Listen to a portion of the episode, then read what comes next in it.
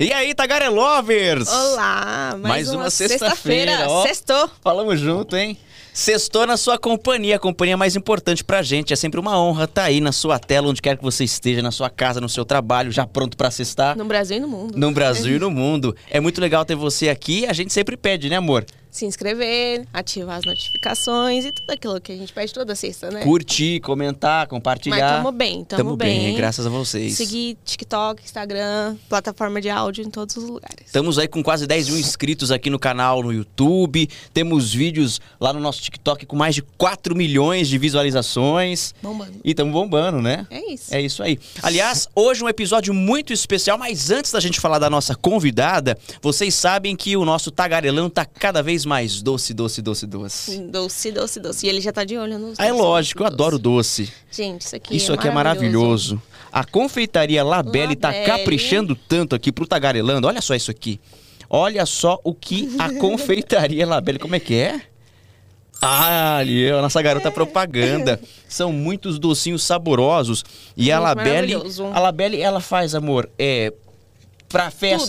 Tudo, tudo. Páscoa, dia dos namorados. Páscoa. Hoje em dia, dando chocolate, gente, é o melhor presente que tem que ter. Então, se você for Então- fazer a sua festinha, né? E qualquer ocasião, qualquer coisa, mete um chocolate aí que. Que vai bom, que né? gente com chocolate não é chato. Todo mundo é feliz. Ó, deixa eu falar uma coisa. Você pode fazer encomendas, inclusive, pra dar de, de presente, né? Sim. Você quer fazer, sei lá, presentear alguém pro aniversário. Ela faz uns combos, gente, até com cerveja, assim, se você quiser colocar chocolate. Muito legal. É bem. Ai, bem deixa eu falar uma coisa. Ninguém pediu pra guardar segredo. A nossa convidada Essa de frase hoje. é minha? Ah, é? Então vai, fala você. Não. Eu ia dizer Foi de não, não guardar segredo. Ah, tá. Eu só ia dizer que a nossa convidada de hoje vai levar uma lembrancinha da confeitaria Ah, Labelle. como sempre, né?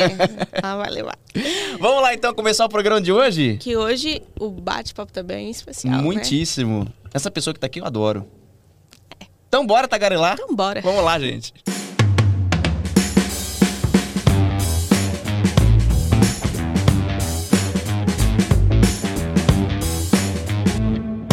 Olha, a nossa convidada de hoje é filha de um dos principais narradores esportivos da história desse país, um dos grandes comunicadores, lendário, passava emoção ali pela voz e se estivesse entre nós ainda, se estivesse vivo, teria completado no mês de julho 76 anos de idade e eu tenho certeza, estaria nativa ainda. Com certeza. Porque aquele Uma- amava o Os maiores fazia. ídolos do futebol. Eu tô falando de Luciano do Vale. E ela sabe muito bem o peso, a responsabilidade que é carregar esse sobrenome. Seguiu os passos do pai muito bem, é jornalista, apaixonada por esporte, grande comunicadora. E São Paulino. São Paulina, tem isso em comum com você, empreendedora, esposa, mãe e recentemente passou por um dos momentos mais difíceis da vida dela, que foi perder o filho, meu xará, Lucas do Vale. Alessandra do Vale, a nossa convidada de hoje. Brigadíssimo pela sua presença, bem-vinda. Obrigada, obrigada, casal lindo. Eu tô muito feliz de estar aqui com vocês. Olha, pra mim sair de Sorocaba tinha que ser, tinha que ser um babado bom, viu? Ah, que bom que Porque você tá eu tô aqui. pagando pra não sair de Sorocaba ultimamente. É, a gente falou em off, que se não for pra causar, ele nem vem, né? É, Então, se não for hoje... pra causar, a gente não sai, vamos né, Paloma? fogo no parquinho. Vamos colocar fogo no parquinho. é muito gostoso estar aqui com vocês. Muito obrigada pelo convite. A gente que. E eu quero conversar aí com vocês, tag- tagarelar o máximo Tagarelar com vocês. muito. Aqui sem limites. É. Olha, eu, eu tô muito feliz de ter você aqui, especialmente, eu tô falando por mim, porque tivemos a oportunidade de trabalhar juntos na Record em Bauru. E você sempre foi uma pessoa muito atenciosa comigo, uma pessoa que, né, eu apresentava de vez em quando o Balanço Geral lá, a Lê também era apresentadora da Record, fazia ali os merchans, a gente dividia ah, o estúdio, era sempre uma resenha tão boa, tão gostosa. Eu sinto muita falta daquela época. E eu falei pra Paloma, você vai adorar conhecer a Lê, porque é uma pessoa assim especial. Então, pra mim hoje é um motivo de muita alegria te rever depois de todo esse tempo, né? Não, com certeza, Lucas. E Paloma, você pode ter certeza que você já é muito querida por mim, Ai. porque eu- esse menino, ele é muito especial, tem uma luz muito grande. E lá na, na Record, no programa Balão Geral, ele arrasou. Ele arrasava quando ele substituiu o Rodrigo Molterani. E, olha, fazer no improviso não é brincadeira, não, né? E com, com toda. E, e, o, e, o e su- substituir o, o Rodrigo não é fácil, É né, Lucas? difícil, Porque ele é um- muito querido lá Muito querido, já está há muitos anos. E, mas o Luquinhas, ele ele já causava grande lá na apresentação. E, e, e com certeza, né, Luquinhas, você deixou lá o- a sua A Record TV Paulista com certeza sente muita saudade de você, os telespectadores da região, e hoje você está em rede nacional, né? Ah, que bom. Merecidamente, e olha, que casal lindo. Obrigado, obrigado. Você é muito gentil. Obrigado, viu, Ale? De, de coração mesmo. Bom, temos muito o que conversar. Paloma, especialmente, é uma apaixonada por esporte, então eu acho que vocês duas vão tagarelar muito aqui. Mas eu queria começar esse papo, Ale, perguntando para você o seguinte: quando foi que você é, teve a noção de quem era realmente o seu pai, da importância do nome Luciano do Vale, porque para nós ele foi uma grande referência, evidentemente para você também. Só que para você ele foi mais do que isso. Ele é o seu pai, o seu melhor amigo. Quando foi que você caiu na real de quem era Luciano do Vale? Olha, desde sempre, eu não sei vocês assim com relação às lembranças né, da infância, mas eu tenho lembranças dos meus seis, sete anos. Eu sempre fui é, muito apegada com meu pai. Eu sou a primogênita, né, a mais velha, né? Nós somos em quatro filhos, três mulheres do primeiro casamento. E ele tem, deixou um menininho, Lorenzo, que hoje está com 12 anos, do sétimo casamento. Mas desde sempre, eu sempre fui muito companheira dele. Acompanhava na época da Rede Globo, no Rio de Janeiro, que nós moramos muito tempo no Rio de Janeiro. A minha irmã caçula, inclusive, é carioca e eu ia na Rede Globo, lá no Jardim Botânico, eu ia no Maracanã com ele. Ficava, ele fica, na época ele sempre fez muito rádio escuta, né? Ficava escutando muita rádio, lia seis jornais por dia, cinco jornais por dia. Então, desde sempre me vi nesse cenário e eu nunca tive dúvida que eu ia seguir os passos dele. Desde sempre, desde os meus seis, sete aninhos. Eu nunca quis ser outra coisa na vida. Olha que. Meu pai, não, filha, sai dessa vida, jornalista. Ó, pelo amor de Deus. é melhor você ser médica. Graças a Deus o papai pode pagar para você uma faculdade de medicina, você pode fazer intercâmbio, você pode estudar fora. Tudo que eu não quero, tudo que eu gostaria que você não fosse era jornalista. Mas, gente, vocês sabem, né? Esse bichinho picou a gente e não tem jeito. E quando você nasce já né, com esse Nesse bichinho, meio? nesse meio aí, Aí é, é um caminho sem volta. Eu falo que eu acho que o jornalismo me escolheu porque eu preferia muito mais é, ler do que brincar de Barbie. Minha mãe conta essa história e é real, assim. E aí, como eu sempre fui muito apaixonada por esporte, cresci ouvindo Luciano do Vale. Então, assim, o jornalismo esportivo, para mim, é, transcendeu, assim. Eu acho que me escolheu, realmente fez, um, fez a minha vida, assim. E eu não poderia seguir outra coisa. Que linda. E, é, e no meu caso ainda, o fato de ser filha do Luciano do Vale, meu pai, ele, quando ele falava para mim, filha, não gostaria que você seguisse nesse meio, é justamente pela cobrança, né? Vocês Sim. imaginem. É, ser filha do Luciano do Vale, trabalhar na equipe do Luciano do Vale, na época, a maior equipe de, espo, de, de esportes da história da TV aberta. Era muita responsabilidade. Então, ele, era, era uma forma de me proteger, né? Porque, obviamente, vocês imaginam que eu fui muito bombardeada. Muito perseguida, entendeu? Muito comparada também, Ale. Precisa Muito. então ter aquele mesmo talento. do- não que você não tenha, mas o Luciano do Vale tem apenas um. Você é a Alessandra do Vale. É muito comparada também, você sentia isso? Nossa, no começo eu fui muito. Gente, eu teve, teve uma vez que eu fui fazer uma matéria no- lá na portuguesa, né? E o falecido Denner, ele estava no auge da carreira dele. Eu fiquei tão desestabilizada que eu comecei a escutar um coro de- do- do- do- dos jogadores. Aí vem a filhinha do Luciano do Vale, olha lá. E começaram, a- sabe? E, e eu sou- e a gente, nós que trabalhamos no jornalismo, a gente tem to- é, o campo periférico da gente, né? Bastante ouve apo- tudo. a gente ouve tudo, né? A gente tem audição quase de cachorro. É um absurdo a nossa capacidade de escutar, né? Trabalhar com ponto, escrever, ler, enfim. Eu fiquei tão desestabilizada que eu caí.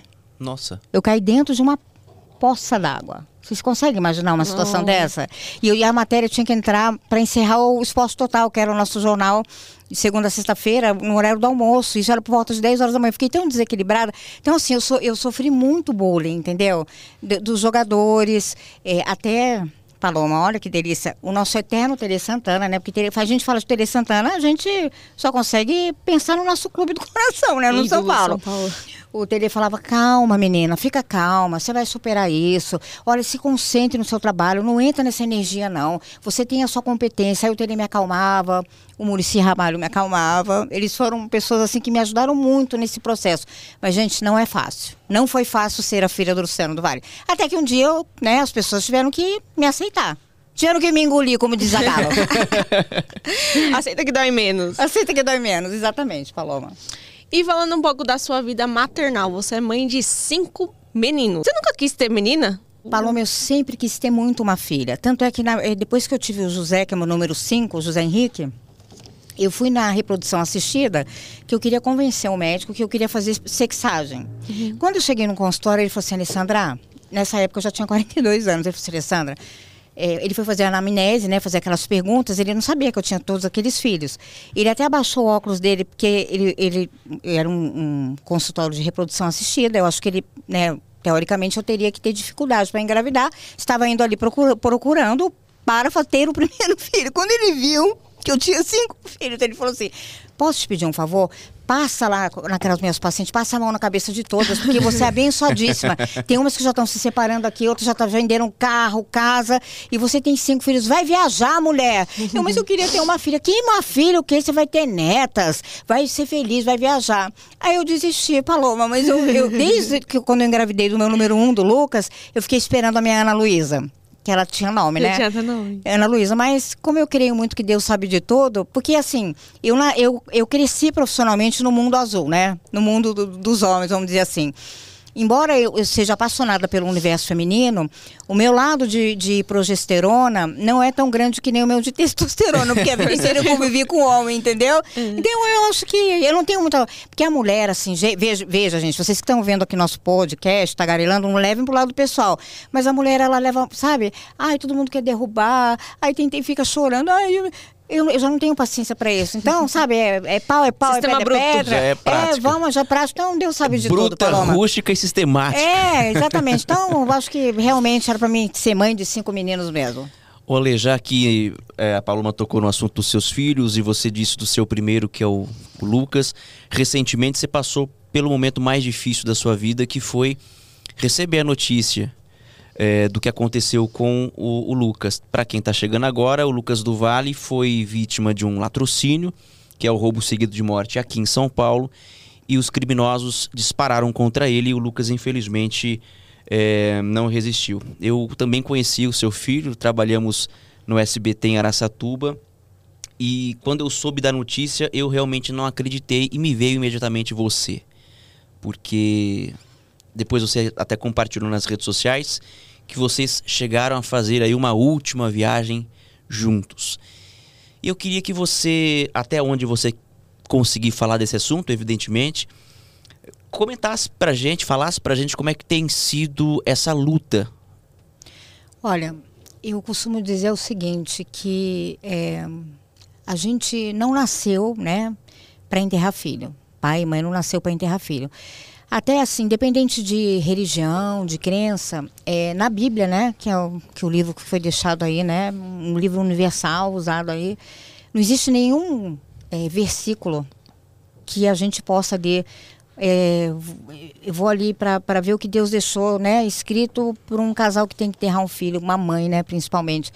Pelo amor de Deus, é, é algo assim inimaginável, é algo que a gente eu sempre costumo falar assim, que eu sou uma sobrevivente. Todo dia que eu acordo, eu falo, meu Deus, eu sobrevivi a mais um dia. Porque não é algo natural, né? Enterrar um filho, seja porque ele ficou doente, né? Aí tem gente que fala assim, poxa, mas aí você se prepara para enterrar. Gente, não, não tem. Isso não é, isso não é a isso não é a cronologia da vida. A gente tem a cronologia da vida, né? Nós vamos enterrar os nossos avós, aí depois com muita dor no coração os nossos pais, para que nossos filhos sejam a nossa sequência de vida, né? Para que a gente conheça os nossos netos e assim é, seguir esse curso, né, natural, pela cronologia. Então, assim, nenhuma mãe do mundo merecia passar por isso. Deus devia ter deixado ali, ó. É, eu, eu, eu falo assim que eu não questiono Deus, mas se pudesse Deus ter, ter deixado ali uma, uma, uma ordem, né, para que nenhuma mãe enterrasse um filho, aí a vida seria, aí seria um mundo perfeito, entendeu? Porque isso é algo que não é natural. É muito difícil passar por isso. E você comentou dessa última viagem, você sentiu algo do tipo. Senti. Parece uma despedida ou não, ou você achou estranho? Porque existem algumas situações que são inexplicáveis. Parece que às vezes a gente acaba passando por situações que não são comuns. Não sei se vocês tinham o hábito de viajar juntos com frequência, só os dois, mas pelo que você publicou nas redes sociais, foi isso que aconteceu. É, e me chamou a atenção porque foi assim, foi no auge da pandemia. Foi no auge da pandemia. Então, assim, pela própria condição mundial, já era algo que é, era para acender uma luz amarela, vamos dizer assim. Mas ele insistiu muito e ele falava assim, mãe, é, porque por eu ter ser mãe de muitos filhos, né? A gente dona de casa, esposa, tudo.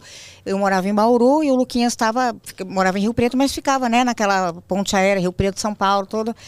Aí ele falou, mãe, vamos, eu, queria te pedir um favor, vamos lá para Recife, Porto de Galinhas, que eu queria fazer, é, a, eu quero que você me mostre todos os passos do meu avô por aqui. Eu quero conhecer onde ele, por onde ele caminhava, eu quero ver a casa dele, eu quero ir na vila, quero comer onde ele comia, se puder andar na jangada, se puder fazer um passeio de bugueriquis. E aquilo, sabe, quando eu falo, meu Deus. Aí ele até falou assim, mãe, eu queria ficar um pouco com você, vamos ter um momento egoísta falou para mim, porque ele já era casado com a minha nora, eternamente a Camila, né, que é uma pessoa que eu amo muito, como uma filha. E, e eu tive que falar para o meu marido, olha, eu estou indo viajar, ele achou até ruim comigo, falou, mas como assim você vai viajar?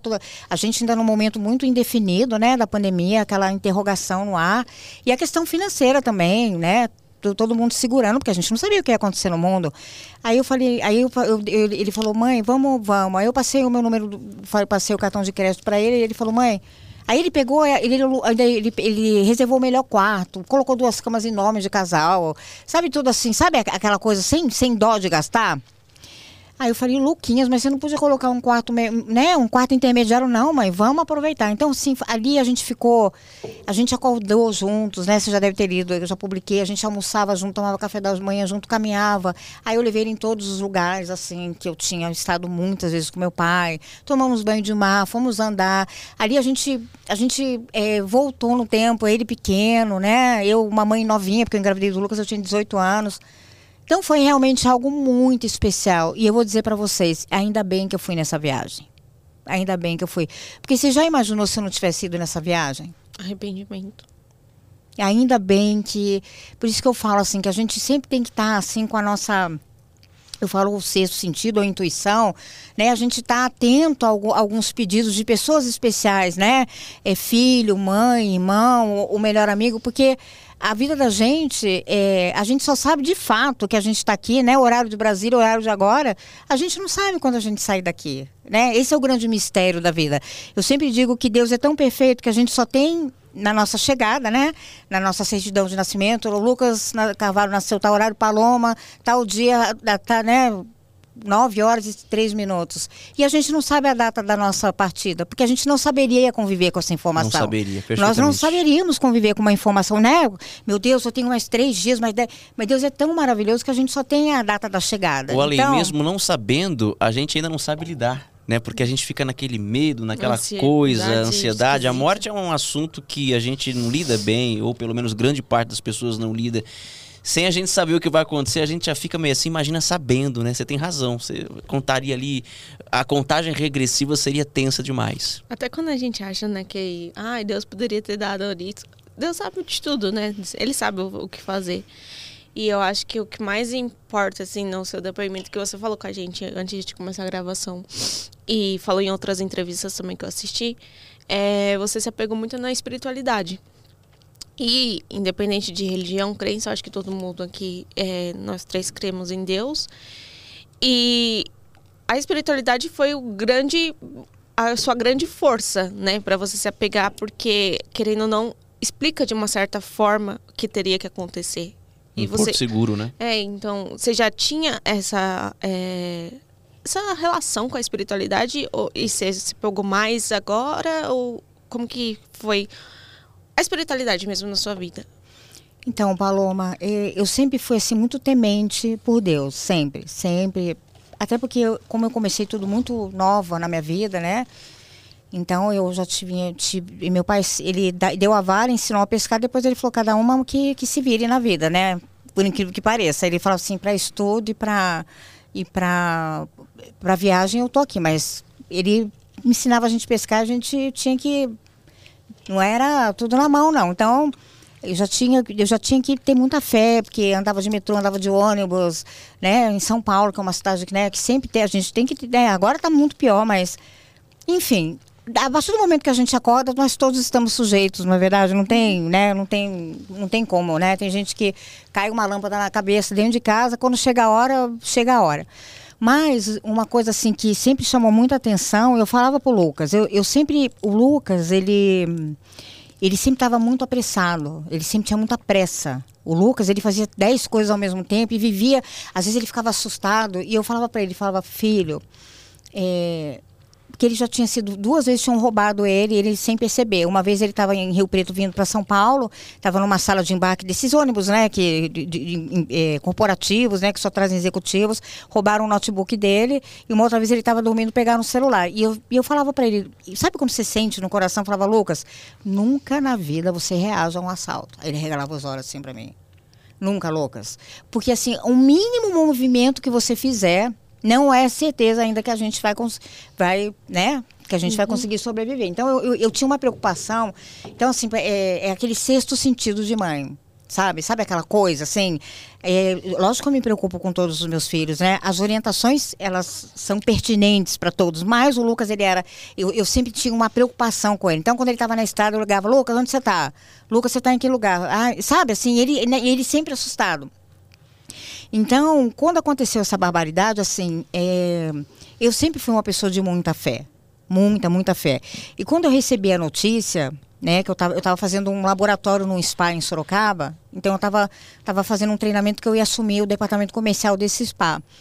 E aí é, eu recebi uma ligação às 15 para 7 da manhã. 15 para 7 da manhã normalmente não é uma coisa muito boa, né?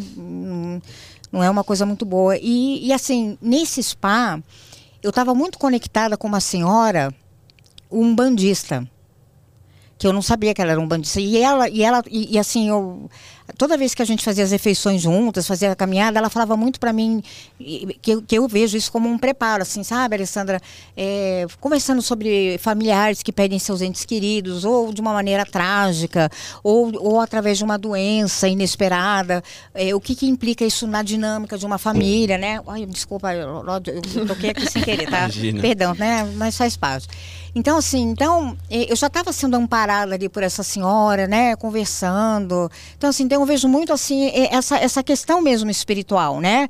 Uhum. Me, sentindo, me sentindo preparada para receber a notícia mais e é, que, que, ninguém na vida quer escutar, nem um pai, nem uma mãe quer escutar isso. Então eu me apeguei mais, Paloma, muito, muito, muito, muito. E assim, eu falo assim que a saída do Lucas, jamais na vida eu vou, eu vou aceitar a forma como meu filho saiu daqui. O meu filho não teve chance nenhuma. Ele não, o Lucas não teve chance. Como milhares de Lucas morrem todos os dias, Brasil afora, mundo afora, né? E, e, uma morte tão, tão, tão banal, né? Você vê uma, a, a vida da gente, o, o que, que é um celular? Pelo amor de Deus, né? Vale nada, né? Não vale absolutamente nada, mas é, essa questão da, da espiritualidade, eu, eu, eu, me apego nos detalhes, sabe, Paloma? É, nesse dia que ele que ele sofreu esse atentado, essa barbaridade, ele não estava no carro blindado dele. O Lucas só andava no carro blindado. Então, porque assim, hoje em dia em São Paulo, carro blindado não é luxo. Se você puder pegar todas as suas é economias e, e, investir num carro blindado, invista num carro blindado. E mesmo assim, não é 100% de certeza que você vai sair ileso. Que dependendo né, de, de, da arapuca que esses demônios fazem, às vezes também a gente não sabe, né? É, é complicado. Mas o Luquinhos tinha o carro dele blindado. E nesse dia ele não quis ir no carro blindado. Então aí eu já come... Então eu vou nos detalhes, entendeu? É... Muda a minha vida? Não, mas a, o, o meu entendimento. Porque se eu for me, me, alimentar pela, pelo ódio, pela ira, se eu ficar o tempo inteiro nessa energia, eu não vou conseguir ter uma sobrevida saudável é, é, fisicamente, né, psic, psicamente, é, psicologicamente para poder cuidar dos meus outros quatro filhos, que precisam muito de mim. Então eu, eu me apeguei muito na espiritualidade. Sabe? Eu falo assim que eu não discuto com Deus. Eu não discuto com Deus. Então, assim, a saída do Lucas, eu vou sempre nos detalhes. Então, eu me, eu, eu, eu, eu me conecto na, conecto na última viagem. Então, eu lembro das coisas que a gente conversou na última viagem, coisas que eu vou levar para o resto da minha vida, sabe? que eu vivia ali com ele como mãe e filho, como os melhores amigos, porque ele ainda, a gente ainda era muito amigo, eu e o Luquinhas. A gente trabalhou juntos durante muito tempo. E eu, eu me apego, né? eu tenho bastante áudio dele, então se vira e mexe eu vou lá, escuto a vozinha dele. Então, assim, eu, eu procuro me apegar mesmo num contexto, entendeu? Entender o contexto, não o motivo pelo qual ele saiu daqui. E eu não discuto com Deus. Difícil, né? Mas você, mas você realmente eh, dá uma aula aqui de Resiliência. de resiliência, de, de compreensão, de entendimento, porque realmente é muito difícil, né? E as pessoas que de repente estejam passando por isso, que não tenham esse entendimento, também não sintam-se culpadas, porque cada pessoa entende de uma forma e você ali felizmente tá tendo essa compreensão para poder tocar a sua vida. Você tem outros quatro filhos, tem o teu marido, a tua vida, a tua carreira. E tem aquilo que nunca vai mudar. O Lucas é o seu filho, seu primeiro Captain, meu filho, captain. seu captain, como você costuma chamá-lo nas redes sociais. Bom, força para você, Alê, e obrigado por ter compartilhado com a gente essa experiência, por mais trágica que tenha sido, mas você realmente trouxe uma mensagem positiva, né? Bom, vamos falar um pouquinho mais sobre Luciano do Vale, pode ser, porque eu tenho algumas Bora. curiosidades ali é, a respeito de, de como era o, seu pai. Eu queria saber como era o seu pai que a gente não conhece, o Luciano do Vale que Em casa. em casa, que a gente não conhece, né? Como é Ele que falava é? sempre com voz de narrador. Eu sempre tenho essa curiosidade. Aí a voz dele, Paloma, é mais ou menos assim, né? Guardada a proporção do Cid Moreira, né? Do jornalismo, né? Aquele vozeirão. Marcante. Ai, muito é muito marcante, marcante, é muito, muito- histórico. Muito Um ícone. histórico, um ícone.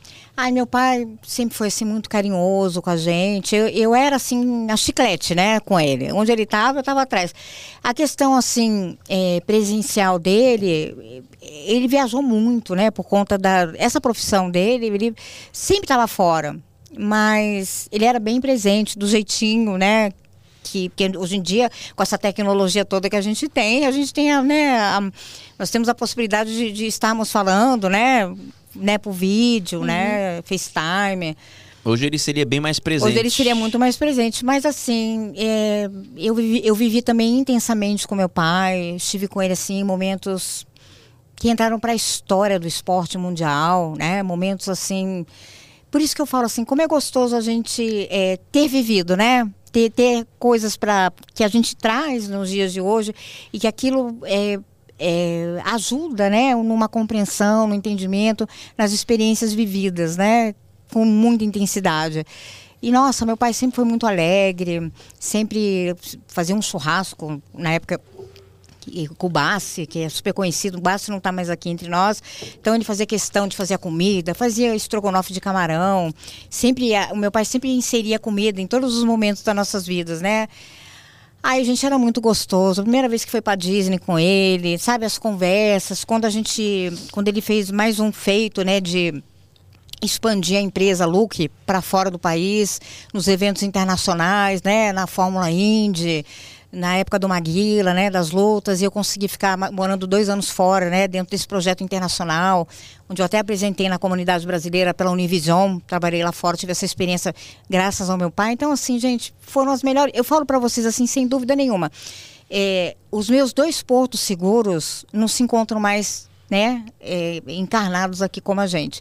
Uma é o meu pai e o outro é o Luquinhos. Mas, graças a Deus, eu vivi tão intensamente com os dois e, e, eu- e como eu creio muito que nós todos, tá? Isso é uma, veja bem, isso é uma, é um, é um sentimento meu, tá? Porque às vezes a pessoa está escutando o nosso podcast e fala, ai que louca, mas isso é assim, isso é, é- isso, isso, eu, isso me mantém de pé. Que eu acho que todos nós estamos de passagem por aqui. Isso que nós estamos. Então, nessa viagem que a gente está por aqui, que bênção, assim, que presente de Deus eu poder conviver com duas pessoas tão iluminadas, tão à frente de seus tempos, tão audaciosas, né? Tão queridas, carismáticas, que é difícil no, no mundo de hoje, né? Você ser unânime. E tanto meu pai quanto o Luquinhas, eles eram pessoas unânimes. Então, para mim, foi, foi uma experiência incrível. Meu pai, ele foi assim, meu pai e mãe, viu, Lucas? A minha mãe fica até chateada, fala, ai, filha, credo. Só se fala do Luciano e de mim. Você É. só tinha pai. É, ela fala, é, mas eu que te paria. Eu falo, não, mãe, eu te agradeço por você ter me parido, mas é. É que o papai era famosão, né? Todo mundo tem curiosidade, né? Não, mas a minha ligação com meu pai também era muito forte. Muito, muito, muito. Foram minhas duas almas gêmeas, porque eu, eu acho que mesmo nessa dinâmica de família, eu tenho cinco filhos. Eu amo os meus cinco filhos. Tá? Incondicionalmente. Agora, você se identifica, mas você tem mais é, é, intimidade com o filho para tratar algumas questões. Né? Aquela coisa da, da energia, né? Não que os outros não tenham, mas assim, o Lucas fazia esse, esse papel na minha vida e meu pai também. Então são duas pessoas assim, de uma energia muito. Nossa, eu ficaria aqui até o final do ano aqui contando a história deles, assim, que foram pessoas bem. Qual a mais marcante, assim, que você. Eu acho que você fala assim, a história com meu pai. Olha, a história mais marcante foi no jogo Brasil e Rússia no Maracanã. Onde, se vocês deram um Google, depois vocês que estão nos acompanhando aqui, deram, deram um Google, né? O pessoal que eu sei que vocês têm uma audiência incrível nas, nas plataformas digitais. E hoje mais ainda com você aqui. Ah, esses são os uns amores. É, o meu pai, ele fez o jogo no Maracanã, que até hoje é o maior recorde, né, de uma partida de voleibol no mundo. Quase 100 mil pessoas no Maracanã, Brasil e Rússia. E todo mundo falou, Luciano é louco, Luciano, pelo amor de Deus. E assim, foi um show. Primeiro, porque foi inédito no Maracanã uma partida de voleibol, onde o voleibol não era nem, nem mu- muito longe de ser o segundo esporte do Brasil, porque o voleibol, o trabalho que meu pai fez lá com a equipe dele na década de 80, né, na geração de prata, até nos, nos dias atuais, tem muito a mão do meu pai, né? Tem muito empenho, né? Apostar no voleibol. Então, já era audacioso, porque você está na casa, do, no berço do futebol, mas voleibol, pelo amor de Deus, né? Mas, gente, começou a chover. Eu estava sentada do lado do meu pai. E todo mundo, você via assim aquela tensão no Você ar. tinha quantos anos, você lembra? Foi, eu tinha exatamente, foi em 1980, 1986, o- 1987. Eu tinha 17 anos. Eu tinha 17, eu tinha 17 Que anos. incrível isso. Eu eu do lado dele. E assim, aquele ah, né, to- toda a imprensa do mundo inteiro, jornalistas, né? Não, hoje, hoje em dia, quem viu antes e quem vê depois, é, hoje é até pré-histórico falar assim, mas era o que a gente tinha para o momento. Então aquela imagem, os rostos todos, enche, eh, eh, colocaram um tapetão, né? Colocaram um tapetão na quadra para poder continuar a partida. Aí se tem a imagem, se se deram gol, os rostos, né? Os rostos que era, que era o time mais forte da época, que eles eram campeões olímpicos. Eles, eles, eles, eles eram imbatíveis. E eu estava sentado do lado do meu pai e a, cara- e a, e a audiência bombando, né? Passando a Globo, né? Porque passou a Globo, inclusive, nesse dia, na Record. Ele tava pela Record. Estava pela Record. Seu pai trabalhou na Globo, na Record e na Band. Na Band e fez um jogo no SBT. No SBT também. Zerou É. a TV. Zerou a TV aberta. Zerou a TV aberta. E aí é, e- e foi muito emocionante, que daí depois a, a chuva estabilizou e foi e a gente ganhou, a partir do Brasil ganhou. E o, o saque do Bernard, né? Jornada nas Estrelas, o Montanaro com Viagem ao Fundo do Mar. Gente, e depois o desabafo do meu pai, e, e isso tem na internet até hoje. Ele falando, né, de, de mais um feito, comemorando. E- e- e- Essa partida, ela replicou no mundo inteiro. Ela mudou a- a- totalmente a... Virou uma chave do país do futebol, dando um espaço Por vôlei. para o voleibol. Você que prestigiou, eu só poderia contar com essa condição de fidelidade. Para você que não estava prestigiando, eu acredito que a partir de agora a gente tenha um diálogo mais aberto, um diálogo mais tranquilo. O Brasil hoje está se projetando cada vez mais no cenário internacional. Nós encerramos esse primeiro grande desafio. Novos virão. Nós estaremos sempre ao lado do esporte brasileiro com chuva, sem chuva, com bondade, com maldade, com o que quer que seja. Estaremos, sim, acredite naquilo que estamos dizendo. Tenham todos um bom dia e amanhã tem mais. Hoje tem mais. Parque São Jorge, Sul-Americano. Um abraço. Então foi um momento muito, muito, muito. E também em Las Vegas, quando o Maguila lutou em Las Vegas, que eu também tive a oportunidade de ir com meu pai. Nossa, coisa básica, assim, né? Só ali em Las Vegas com Maguila, Isso. Luciano do Vale. Coisa assim que. Tenho nem roupa pra esse simples. evento. É. Tem sim, meu amor. Lógico que tem. Então, assim, também ter, ter acompanhado as 500 milhas de Indianápolis, né? Quando o Emerson foi campeão. Gente, é muita experiência boa. Que eu tava do lado dele, ele, Emerson, Emerson! Nossa, que arrepiava, assim. Ai, gente, foram momentos assim. O mais, o, o mais impactante foi essa partida, né? Que até hoje é, é, é algo assim que não dá para imaginar, mas Então, muito do que Coisas de Luciano do Vale. Muito do que o vôlei é hoje eh, se deve ao Luciano do Vale. Então, a esse prestígio, incentivo, eu, eu não sabia. Eu acho que muita gente não sabia. Que coisa incrível. É que porque- muita gente também. é, eu falo que eu sou uma pessoa que gosta de esporte. Eu fico triste com o Brasil por ser só o país do futebol. Ele pode ser o país de vários esportes, mas infelizmente o vôlei ou qualquer outro não tem tanto espaço, E né? quando você fala de um narrador esportivo, já vem na cabeça futebol. Gol. É por isso que o Luciano foi tão importante pro vôlei. É um legado, né? Uma É, história. pro vôlei, pro futebol feminino, pro Não é? basquete feminino. O meu pai, ele, ele foi uma pessoa que ele, ele, ele queria que o Brasil se tornasse uma potência olímpica. É que não deu tempo dele ver do jeito que ele gostaria, mas sem, sem, sem dúvida nenhuma que ainda tem muito ainda, obrigada, Luquinhas, tem muito ainda para a gente evoluir nesse sentido, mas o Brasil, ele, ele, ele comercialmente falando, gente- é inegável que o poder do futebol, mas a gente sabe que tá o voleibol aí, tá o futebol feminino que está crescendo muito, né? Existe uma, existe uma, um- uma uma discrepância em relação à parte comercial, né, de patrocínios e, e- e mesmo em relação a salários, infelizmente. Mas eu acho que a gente está aqui, é por isso que a gente está aqui, porque a gente vai fazer movimentos para melhorar isso. Isso aí. Sabe que eu tenho uma curiosidade? Quem eram os amigos do seu pai? Quem eram os, os grandes ícones do esporte que frequentavam a sua Galvão casa? Bueno, coisa básica, É, assim, gente. quem eram os amigos, assim? Amigos, amigos mesmo, é que, que viviam na nossa, na nossa casa, Isso. era o Juarez Soares, né, que não está mais com a gente, que, que comentarista, não sei se você sabe quem é, né? Sim. Silvio Luiz, Nossa, sempre estava Silvio junto com a Luiz. gente. O Rivelino, o Roberto Rivelino, o Maraco, que, que, que todo mundo também conhecia, conhecia o Maraco. O Kiko, né, que foi sócio do meu pai, que hoje está até hoje na Sport Promotion, né, que é uma empresa aqui em São Paulo, que faz toda a parte de comercialização dos eventos esportivos, a parte de, das placas, né, a Sport Promotion. Mas assim, o Fagner ia muito na casa do meu pai. O, Fa- o Fagner, ia- ia- o Ivan Lins ia muito com a Lucinha Lins. Cláudio Cavalcante. Olha que legal. Nossa. Não era só do mundo esportivo. Não, do- quando, porque meu pai, ele escreveu duas peças teatrais. Ele escreveu quando a gente morava no Rio de Janeiro, inclusive ele usou, ele usou o cenário da, da Globo. O Boni liberou, o Boni pai, né, gente? Porque na minha época é do Boni pai, não é o Boninho. É, o Boni liberou o cenário do Casarão, pro meu pai escrever uma peça, né, que era uma peça de final de ano. E, e, uma, e uma outra peça ele também usou o cenário, um cenário de uma outra novela que eu não estou me recordando agora. Mas, é, então esses artistas, o Tony Ramos, eles iam muito na minha casa, porque eles, eles iam falar para os jovens, que, os jovens talentos, né, atores e atrizes que meu pai estava inserindo nesse mercado. Então, esses caras viviam na minha casa. Aí gente- meu pai fechava a porta, a gente ficava, de, a gente ficava olhando pela fechadura, que a gente queria ver, né, que era muito emocionante receber todos esses, esses galáxios, né, Pelé. O Pelé ia na casa do meu, Meu pai. Deus. Pelé, Pelé. Pelé. Pelé, Pelé.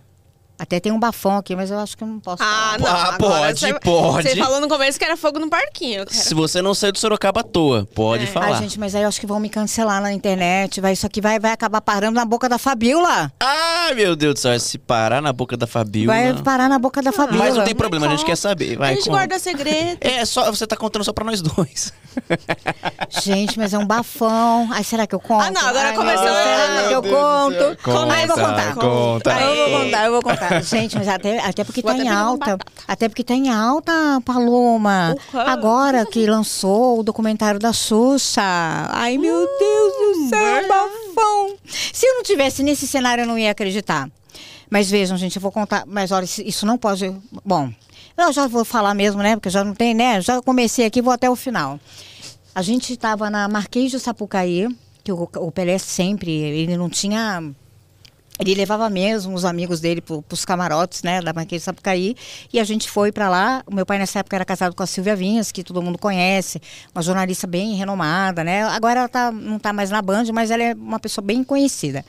E aí o meu pai, a gente foi tomar um café com o Pelé. Então estava sentado na mesa o Pelé, né, o nosso eterno rei Pelé, meu pai, eu, a Silvia e minha irmã Patrícia. A Fernanda não tinha ido. Aí o Pelé, ele ele estava assim, ele estava separado da Xuxa. E ele falou pro meu pai, Luciano, Luciano, eu perdi a Xuxa para a Marlene Matos. Se eu tivesse perdido a Xuxa para um outro homem, eu não ia me importar.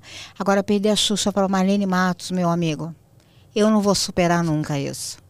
E batia na mesa assim, ó. Ninguém me contou. Você viu. Você Eu viu, estava. Você ouviu.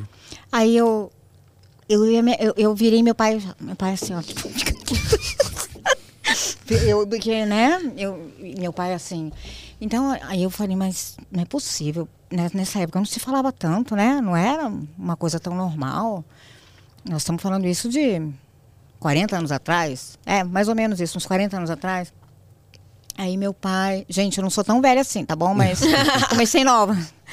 E o Pelé falou pro meu pai, eu perdi a Xuxa pra Marlene. Aí eu fiquei pensando assim, será que foi profissionalmente? Então. Porque eu não tive essa lei, eu não tinha, né? É, não a tinha minha leitura que se faz dessa frase é importante. É. Né? A leitura que se faz dessa, dessa frase. Mas se ele fala assim, se fosse pra outro homem, eu entenderia. Mas pasmem, Era. Era? era. A Xuxa e a Marlene foram um casal por muitos anos. Pois é. Pasmem. Eles não têm o que falar. Então, é, é fato.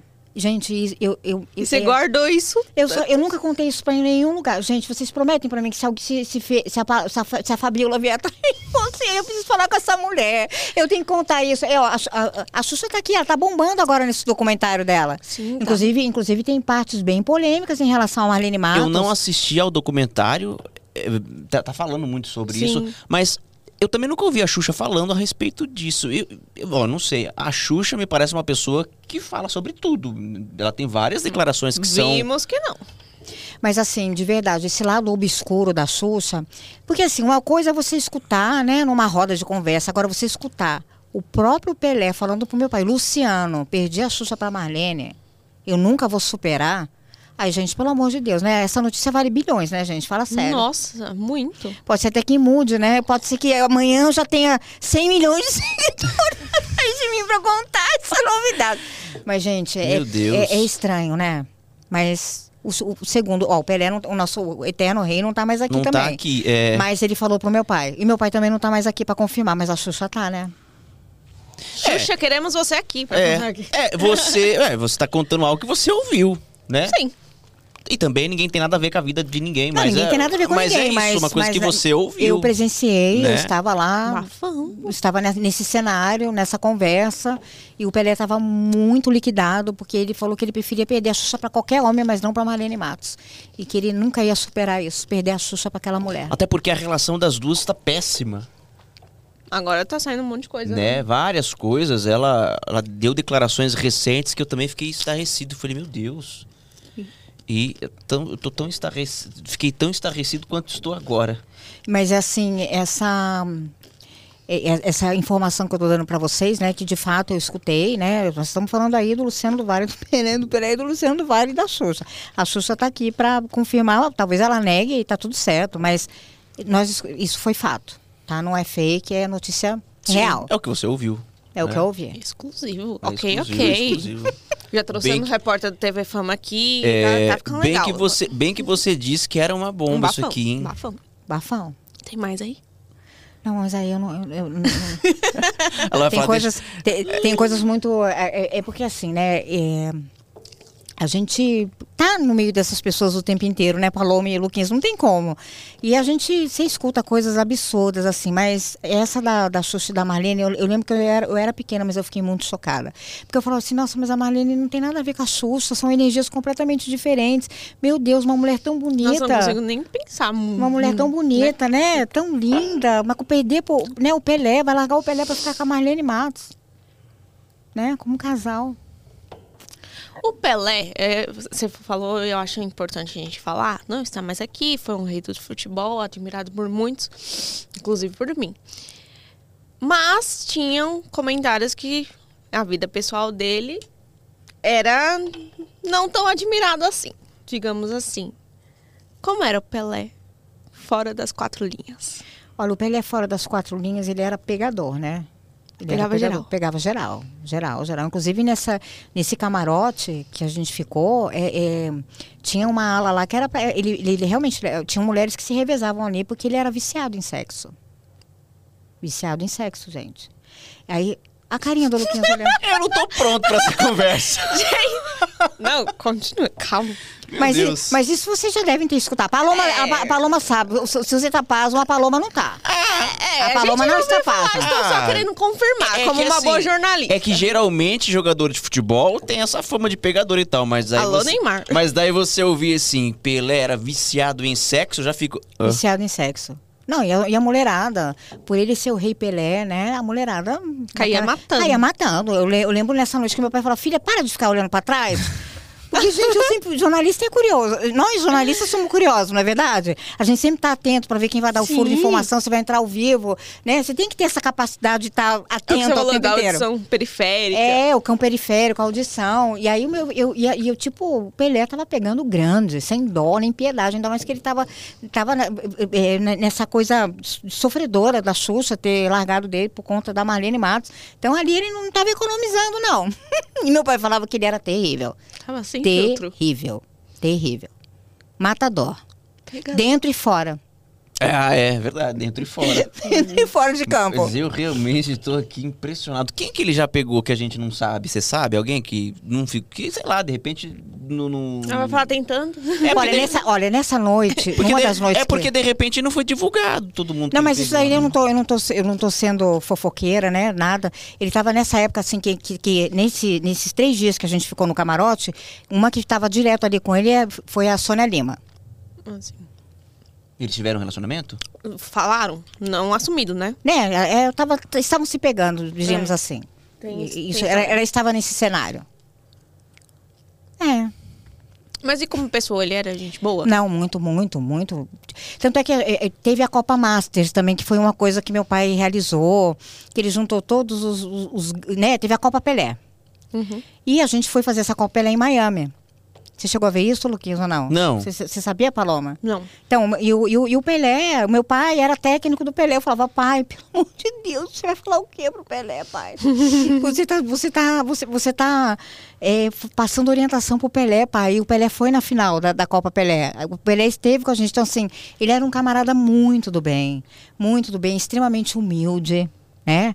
Humilde, é, uma pessoa caridosa, uma pessoa que tinha um olhar para com o próximo, sabe? Se preocupava com o próximo, um- uma pessoa muito especial. De verdade, o Pelé era. Eu tive a oportunidade de conviver com o Pelé. No carnaval foi uma energia, não foi uma energia muito bacana, não. Mas na Copa Pelé foi, foi muito, foi muito. Foi assim, algo que só quem viveu mesmo, que estava naquela cena, meu pai dirigindo o Pelé. Eu nunca, não posso nem imaginar isso. Né? E você falava pra ele assim, pai, o que, que você vai dizer pro Pelé? Pai, Porque você eu- vai, vai falar o quê pro Pelé, pai? Pelé é grande como sempre foi, seu pai também, mas é isso, né? Meu Deus, é o Pelé. Aí o meu pai falava assim. Ai, filha, o Pelé gostou tanto, né? Da, da- porque, ele- porque o Brasil foi campeão mesmo da Copa Masters em Miami, né? Aí meu pai falou, falou assim que o, o Pelé tinha é, orientado para que meu pai se candidata, se candi, candidata, Candidatasse. Ai, gente, credo! Uh! Vai. Para que meu pai, meu pai fosse um dia, quem sabe, um treinador da Político. seleção brasileira. Treinador Ah, da seleção brasileira. candidato a treinador, Treinador da tá? seleção brasileira. Você deve estar de brincadeira, Mas né? seu pai nunca cogitou? Não, meu pai foi chamado duas vezes para ser ministro de esportes. De- Pelo, pelo Lula. Pelo Lula? Pelo Lula. Ele não aceitou? Não. O Não convite aceitou. foi feito formalmente? Pelo Lula. E Duas por que, que vezes. seu pai não quis? Porque meu pai nasceu com a, meu, meu pai, ele, ele foi uma pessoa assim, falou, filha, eu não posso misturar a minha missão ne- nessa minha passada aqui pelo mundo, que é fazer acontecer o esporte, né? Que é estar narrando, que meu pai, ele se transformava. Meu pai, gente, ver meu pai narrando um gol do- ou transmitir uma Fórmula Indy, uma Fórmula Indy ou uma partida de voleibol, como eu presenciei, e parecia assim que ele era tomado, assim, uma coisa tão impressionante. Então, assim, são, tem pessoas que nascem predestinadas. Então, ele não queria abrir mão disso. Ele preferia, assim, ser bem bem relacionado, né, ser bem recebido em todos os lugares, inclusive lá no Planalto, mas sendo o narrador, o empresário, o visionário Luciano do Vale. Não como político, como político não. E você? Aí eu já Descambou. Já descambou? Alessandra do Vale, eu Ela- vi, eu vi alguma coisa. Ela uniu, é, a- segundo ela mesma, aspas dela, que ela uniu os dois piores tipos de discussão do brasileiro, que é futebol e fut- política. Futebol e política. Alessandra do Vale, eu vi alguma sinalização de que você está partindo para a carreira política. Eu não sei se vai ser candidata já nas próximas eleições, se a ideia é ser candidata, mas tem algo partidário aí, não tem? tenho. Então, um casal lindo. Veja bem, casal 20. a política me procurou. Então, é, eu, é, veja bem, é, não vamos falar de bandeira política, mas assim, eu tenho, eu carrego uma bandeira que é a bandeira do legado do meu pai, né, que a gente não pode deixar, porque a gente sabe do poder de inclusão do esporte, de superação, de coletividade, de, de, de individual, de, de resiliência, persistência. E, e, e, a bandeira preta que eu carrego é por ter perdido meu filho por latrocínio. Então, que nem eu estava comentando com vocês aqui nos bastidores, né, antes da gente começar esse podcast incrível, é que eu não sou melhor do que ninguém, mas é, eu nasci né, numa vitrine né, desses artistas, jogadores, técnicos e mesmo os políticos. Então, assim, sabendo usar isso para salvar, né, para fazer um acolhimento, para fazer a diferença na vida das pessoas, que essa, esse é meu propósito, eu tô, eu, eu tô começando a trabalhar na minha cabeça. Eu já me filiei a esse partido, né? Que vocês sabem bem, não sei se pode falar aqui. Pode falar. Que é o PSB, né? Lá do, do, do nosso ministro Márcio França, a professora Lúcia, um beijo. O Caio França, que tá, também está arrasando como deputado estadual. E eu fui muito, muito bem recebida por essa família, né? Que é uma família muito respeitada aqui, né? No Brasil inteiro, né? E, e pensando mesmo em fazer diferença, né? Entrar na política para para a gente fazer aí a médio e longo prazo mudanças, né? E para a gente estar tá colaborando com esse legado do meu pai, mas usando, volto a falar, para servir o próximo. Mas já tem algum plano de qual cargo disputar, em que época disputar? Vai ser por Sorocaba, se for o caso? Então, Lucas, já me deram sugestão que vai ser por Brasília, depois por Sorocaba, depois por Campinas, depois por São Paulo. Eu tô assim, eu tô. Eu, eu tô. Eu, eu, eu tô em oração, Você está em oração e passeando aí oração. pelas possibilidades. É, onde o levar. É. é eu tô, eu tô, sabe aquela música do, do, Deixa a vida me levar, vida, vida leva. Tá eu tô assim. Mas assim, me senti muito bem. Eu me senti. Eu, eu não sabia que eu me senti tão bem dentro desse, dessa energia, né? É. Veja. É, quando fala em política, a gente é, é uma coisa meio, é, é, é meio que uma bomba atômica, né? Mas assim, pela, pelo meu, pela, minha, pela minha finalidade de, de, de transitar nesse meio com a seriedade do esporte e tentar mudar a lei da maioridade penal. É, então eu, eu falei, poxa, se eu puder usar isso aqui a favor da, da, nossa, da nossa pátria amada, por que não? É, e seria uma virada de chave na sua história, na sua carreira, porque você é uma jornalista, uma comunicadora, e, é, consequentemente, quando você entra na política, você assume ali uma bandeira, você já não é mais imparcial, porque você passa a defender algumas ideias. Seria de fato uma virada de chave ali, uma mudança de rumo na sua vida. Mas eu espero que, se for para ser, que seja incrível e que você faça muito bem e faça bem feito. Falou e eu conversamos às vezes sobre política, porque eu gosto muito de política, ela sabe o que eu penso sobre política. Uma vez me disseram assim: ah, Luquinha, você não serviria para ser político. Eu falei, por quê? É porque você é certinho demais, honesto demais. Eu falei, bom, então eu que sirvo. Sou eu que sirvo, não o bandido, não o vagabundo, não é verdade? Então eu acho que a política tem que ter pessoas que tenham pensamentos, ideias como as suas. Se for para ser, vai ser e vamos acompanhar de perto. E vai ser sucesso. Né? Vai. É isso. Com certeza, com certeza. Mas assim, eu tô. Eu, eu, eu tenho assim eu, aquele planejamento na cabeça, né? Pode ser que seja para o ano que vem, mas é, eu nunca me imaginei nesse cenário. Uhum. Mas, como, mas é engraçado, às vezes, às vezes a vida ela prega algumas surpresas, né? Sem você estar tá procurando, parece que aí vem, vem um astral, o universo, lança aquilo ali, aí você se sente bem, você se sente motivada a ser uma pessoa diferente, né, Luquinha? Sim. Ser uma pessoa diferente de verdade, porque eu acho que quando você tem caráter, quando você tem seus princípios, nada vai te corromper, porque eu penso dessa mesma forma. Uhum. Tem políticos e políticos, como a gente também, a gente pode é, aplicar isso para todas pra as. Para tudo, né? Jornalistas e jornalistas. Jornalistas, médicos, advogados, isso. o diabo, advogado do bem, do é. mal, enfim. Eu acho que a gente que faz o ambiente da gente, né? Isso, é. aí, isso aí é uma coisa de que vem lá de baixo, aí eu falo que é educação, berço, e, mas Bom, quem sabe? Quem sabe? Saberemos. Eu vou voltar a falar de esporte porque eu amo esporte, né? Não sei se você sabe. Assim. Não, não. mas eu só não empolga porque o Eric já deu o sinalzinho. Não, mas eu só quero dar também, botar mais fogo no parquinho. Quem foi a pessoa mais mala que você conheceu do esporte? E que você tinha, tipo, uma admiração e quando você conheceu pessoalmente, você falou, puta que pariu, que merda. Olha, uma, tem que falar uma, né? É, fala, Ó, quantas você acha que pessoa, pode? A pessoa, a você pessoa... acha que você é... A sua assessora tá ali. Não, não. já ia fazer nota de repuxo. Ela já sabe que ela vai ter que preparar um monte de, de comunicado, né? A pessoa mais mala que eu conheci foi o, Denis. O, foi o, o Denis. O Denis. Jogador da portuguesa. Sério? Por quê? Porque ele, toda vez que eu ia fazer matéria, ele ficava puxando um, um grupinho assim para me deixar constrangida, sabe? Que fazia parte do bullying. É, que eu- porque hoje, que sofreu. hoje é bullying, né? Então aquela coisa desagradável, sabe? De ficar querendo me desestabilizar. E de fato ele me desestabilizou mesmo, tanto que eu caí dentro de uma poça d'água, né? Foi uma situação assim. Ele foi a pessoa mais xarope que eu conheci. Depois de uma semana, depois de duas semanas que eu, que eu tive esse desse prazer de cair dentro de, um- de uma lagoa, ele faleceu. O pessoal fala que foi uma praia. Nossa, Alessandra, você Ai, meu Deus, matou o homem. Eu falo, ai, o meu cinegrafista o Marcelão, que é super conhecido na Band, trabalha com o Datena, né? O Marcelão fala, todo mundo conhece o Marcelão, pô, do Vale, você matou o cara. Não é que eu matei, é que eu dei uma olhada meio, eu encarei assim, bem feio ele E mesmo. o universo tomou conta. porque- É, daí chegou o tempo dele, já tava na regressiva 3, 2, 1 e, e coincidiu, entendeu? A pessoa mais xarope que eu conheci foi o Denis, de verdade. E a mais incrível. Tele Santana. Sabe porque é de São Paulo. Não, Olha, não olha, é. vou te falar uma coisa. A prova de que a gente ama a pessoa é que um namorado palmeirense dá esse tipo de presente pra sua não é digníssima. lindo, Veja gente? bem, ó. Nossa, que lindo. E tem até o nomezinho dela aqui, ó. Fala, isso não é amor? Muito amor, Isso falou. é Só amor. falta se converter agora, né? Isso, Só falta- ah, não, Eu isso, vou levar no o- jogo, O, já. amor também não vai para tanto assim também, não. Não. Mas já tô levando pro Morumbi Ah, assim como você vai no Allianz comigo, tá não tudo foi, certo. Eu vou, vou assistir o show do RBD no Vá, Allianz. vai. Não, vamos lá. Vai começar a ter treta aqui no fim do programa? Acho que não, né?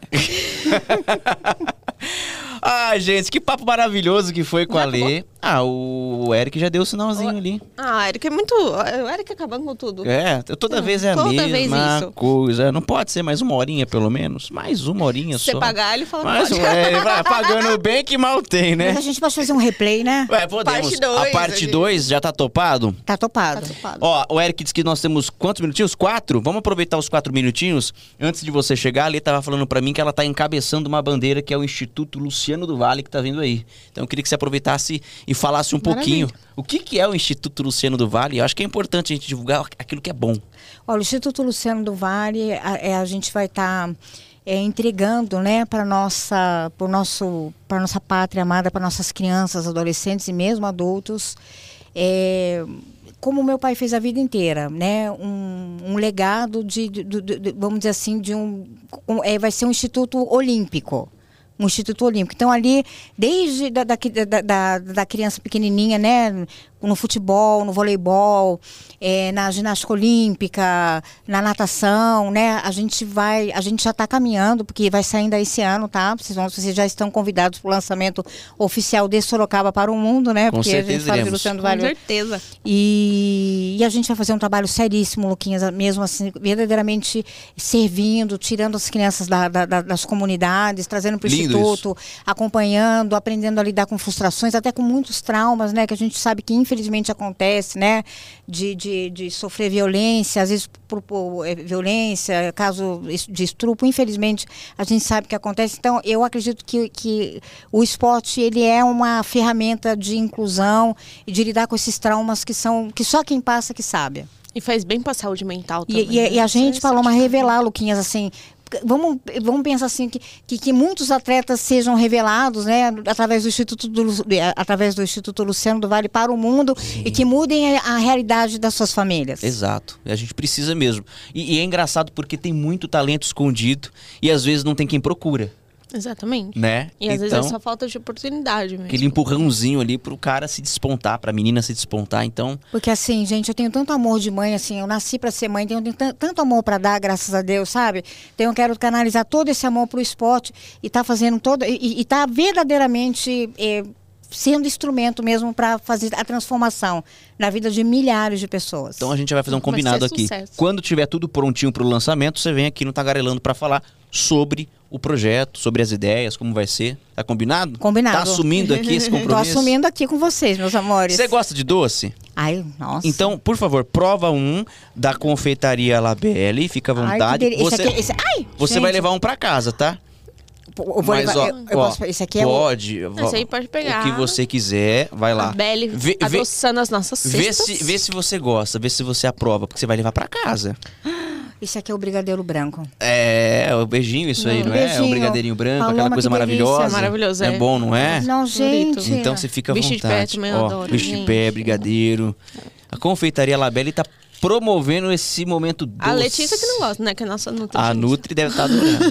Mas ah, de vez em quando não tem problema, não. Então, Não, gente, depois eu vou dar pra minha, vai. minha companheira. Aqui, ó, pra tá aqui, você, ó. ó. Vocês vão levar a um minha também. maravilhosa Rô, que tá ali nos bastidores. Então a gente quer aproveitar e agradecer de novo aqui a Confeitaria Labelle. Queríamos continuar conversando, conversando, conversando, conversando. Foi maravilhoso te rever. Foi, Foi incrível esse papo, falamos sobre muita coisa. Ó, agora eu espero você, eu espero um convite de vocês no casamento, hein, Lucas? Lucas Ó. Eu também espero o convite.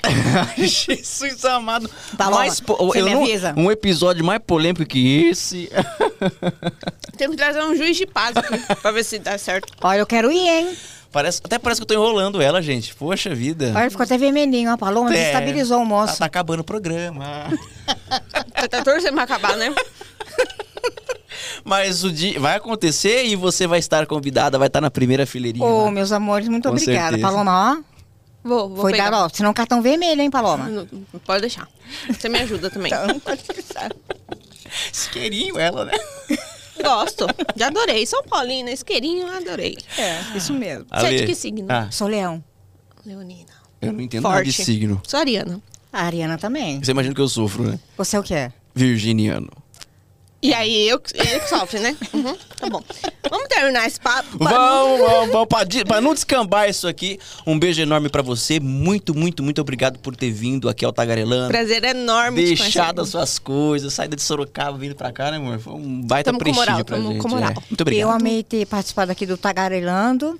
Voltarei para um replay para um segundo tempo, Com meus certeza. amores. Segundo tempo. Para um segundo Com tempo. ó, prorrogação. com prorrogação e um beijo no coração. Vocês estão de parabéns, ó. Foguete só vai pra cima. Amém. Amém. Obrigado, viu? Um beijo, meus amores. Outro, coração. outro coraçãozinho. E, E é vocês? Obrigada, mais uma sexta. Semana que vem estamos de volta, seis da tarde, aqui pelo YouTube.